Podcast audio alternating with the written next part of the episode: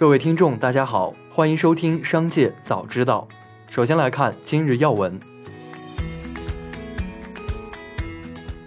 据海航集团消息，根据海航集团航空主业板块引战工作安排，自2021年12月8日起，航空主业引战企业的经营管理实际控制权力正式移交至战略投资者辽宁方大集团实业有限公司。临危受命的顾刚也不再担任海航集团党委书记。在此之前，海航经历了长达一年九个月的整理，以顾刚为首的联合工作组入驻海航，进行排查和摸底，试图调转海航这艘巨轮。十二月八日，微博正式在香港联交所挂牌上市，股份代号为九八九八，开盘报二百五十六点二港元。近年来，微博的用户数规模保持增长。二零一六年至二零二零年，微博的年收入复合增长率达百分之二十六点七。此次在港上市，共发行一千一百万股 A 类普通股。微博首席执行官王高飞表示：“我们对公司发展非常有信心，也更关注长期价值。”下面来关注企业动态。近日，两份浙江省宁波市中级人民法院的民事判决书显示。奥克斯空调股份有限公司起诉珠海格力电器股份有限公司和宁波永格信息科技有限公司等的两例侵害发明专利权案审理终结，格力电器需要赔偿奥克斯空调合计约一点六七亿元。对此，格力电器相关人士表示，该专利的日本同族专利的保护范围远远小于中国专利，应该被认定无效，并向北京知识产权法院提起诉讼，待法院审判。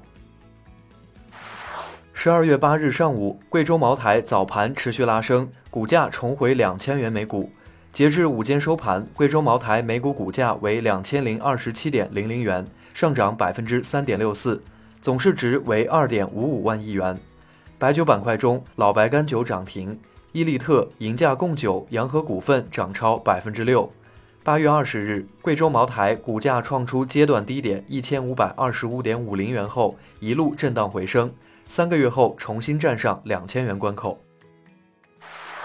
李嘉诚家族旗下长实集团所持有的瑞银集团伦敦总部大楼，拟以约十二点五亿英镑的价格出售给韩国国民年金公团和领盛投资管理。二零一八年，长实集团以十亿英镑购入该写字楼。十二月八日，针对多个研报提及的产品提价一事，旺旺方面表示确有提价计划。原因是今年以来各类原材料涨价日趋明显，带来了成本压力。今年以来，部分原材料包材涨价日趋明显，例如棕榈油、原脂、素粒、乳原料等大宗商品都有较大涨幅，给食品饮料行业带来成本压力。自今年年初开始，一些公司就已经陆续提价，有些甚至多次调整价格。因此，旺旺也计划做出相应调价政策。以便为客户持续推出更优质的产品与服务。恒大汽车总裁兼恒大新能源科技董事长刘永哲表示，恒大汽车作为独立上市公司，正克服负面影响，一步步走出至暗时刻。他表示，此前十月八日打响的为期三个月的持手车下线攻坚战，已经取得阶段性成果，于十一月底实现了白车身下线。为配合恒驰汽车明年量产交付的大目标，恒大新能源科技集团也提前吹响集结号，在工业4.0标准打造的扬州电池工厂基础上，把最宝贵的资源进行战略集中，让现有国际一流水平的电池核心千人研发团队与全集团其他团队通力协作。近日，法拉第未来全球 CEO 介绍。预计公司截至二零二一年九月三十日的三个月内的经营亏损将增至约一点四三亿美元。预计截至二零二一年九月三十日，公司累计亏损约二十八亿美元。公司预计在可见的未来将继续产生重大的经营亏损。他还称，法拉第未来在二零二一年七月二十一日完成了企业合并，并获得将近十亿美金的现金注资。目前，其位于加州的汉福德工厂进展顺利。公司有充足的现金支持到明年七月 FF 九幺完成投产。据报道，在圣诞节临近之际，由于零部件短缺，苹果的 iPhone 和 iPad 遭遇了十年来的首次停产。苹果继续向合作伙伴施压生产。此前有报道称，苹果已告知供应商通知，把2022年上半年 iPhone 的出货目标提高百分之三十。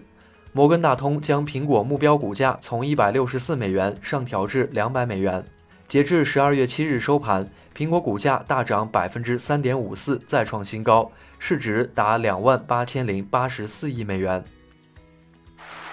下面来关注产业发展动态。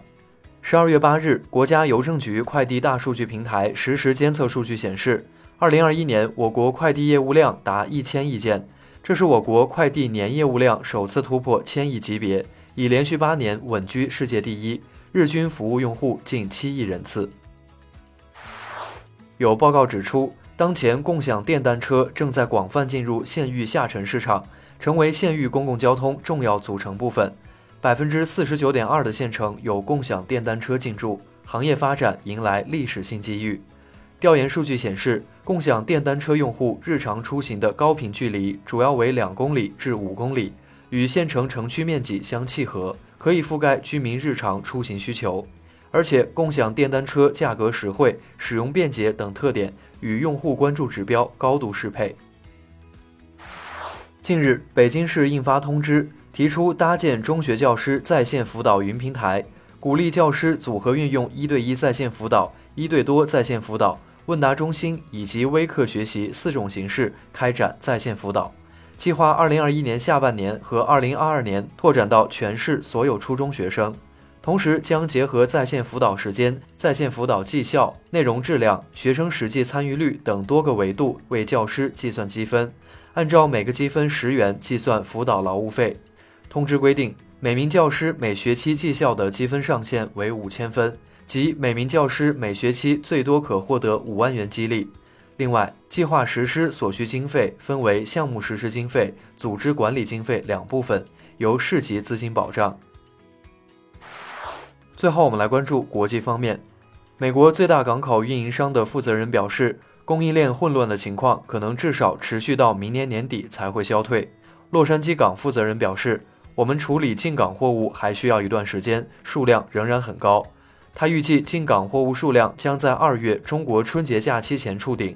美国进口商通常会提前很久预定一月订单，以赶在中国工厂和港口休假前补充库存。